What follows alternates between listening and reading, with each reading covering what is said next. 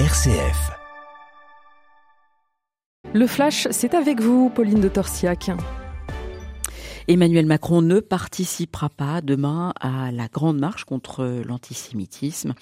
Elle aura lieu à Paris à l'initiative de la présidente de l'Assemblée, euh, Yael Braun-Pivet, et du président du Sénat, Gérard Larcher. En revanche, de très nombreuses personnalités politiques euh, sont attendues euh, lors de ce rassemblement. La première ministre Elisabeth Borne, les anciens présidents François Hollande et Nicolas Sarkozy, présence également du Rassemblement national, de la gauche avec les partis socialistes, communistes et écologistes. Le parti de Jean-Luc Mélenchon a de son côté annoncé qu'il ne répondrait pas à l'invitation en raison notamment de la présence du RN à ce rassemblement.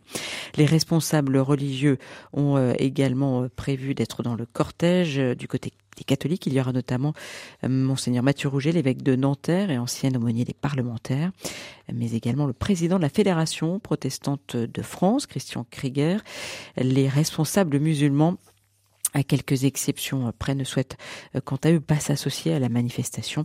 Euh, l'imam de Drancy a euh, lui prévu de se rendre à la marche. Le cortège s'élancera de l'esplanade des Invalides à 15h pour rejoindre la place Edmond Rostand à côté du jardin du Luxembourg face au Panthéon. Une marche sous haute sécurité. Quelques 3000 policiers sont mobilisés. À noter que si le chef de l'État n'a pas prévu de participer à la marche demain, il devrait faire passer un message universaliste de lutte contre l'antisémitisme à l'occasion du discours qu'il doit prononcer euh, tout à l'heure en fin de matinée à l'occasion du 105e anniversaire de l'armistice.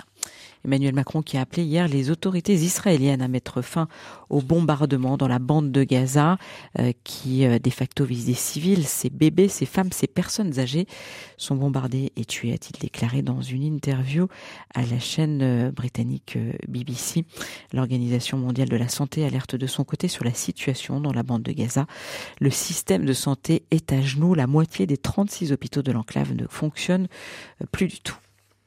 En France, le Pas-de-Calais euh, sous les eaux, les habitants ont subi plusieurs crues successives après le passage des tempêtes la semaine dernière. Le département est maintenu en vigilance rouge aujourd'hui pour crues. La protection civile du Pas-de-Calais lance de son côté un appel aux dons. Les particuliers, les entreprises, les collectivités sont invités à se mobiliser pour financer le matériel nécessaire et pour déblayer et nettoyer les maisons. L'emblématique BHV va quitter le giron des Galeries Lafayette. Le groupe qui le détenait depuis 91 a cédé le vieux paquebot parisien fondé en 1856 à une petite foncière d'origine lyonnaise, la Société des euh, Grands Magasins. Et puis la douzième journée de Ligue 1 s'est ouverte hier soir par un match nul 0 à 0 entre Montpellier et Nice. Nice qui reste en tête mais à deux points du PSG qui n'a pas encore joué. Merci Pauline. À 8h30 prochain rendez-vous avec la rédaction de RCF et c'est Étienne Pépin qui recevra l'archevêque de Paris, monseigneur Laurent Ulrich. La météo tout de suite. La matinale du week-end présentée par Delphine Krizanovka. Et Pauline, vous le disiez, on le rappelle donc ce matin, alerte euh, Météo France euh, dans le Pas-de-Calais qui reste en vigilance rouge pour crues et inondations, vigilance orange pour crues également en Charente-Maritime, en Vendée et dans les Hauts-de-France. Et partout ailleurs, des éclaircies sont de retour. Attention, ce matin, il peut y avoir quelques gelées.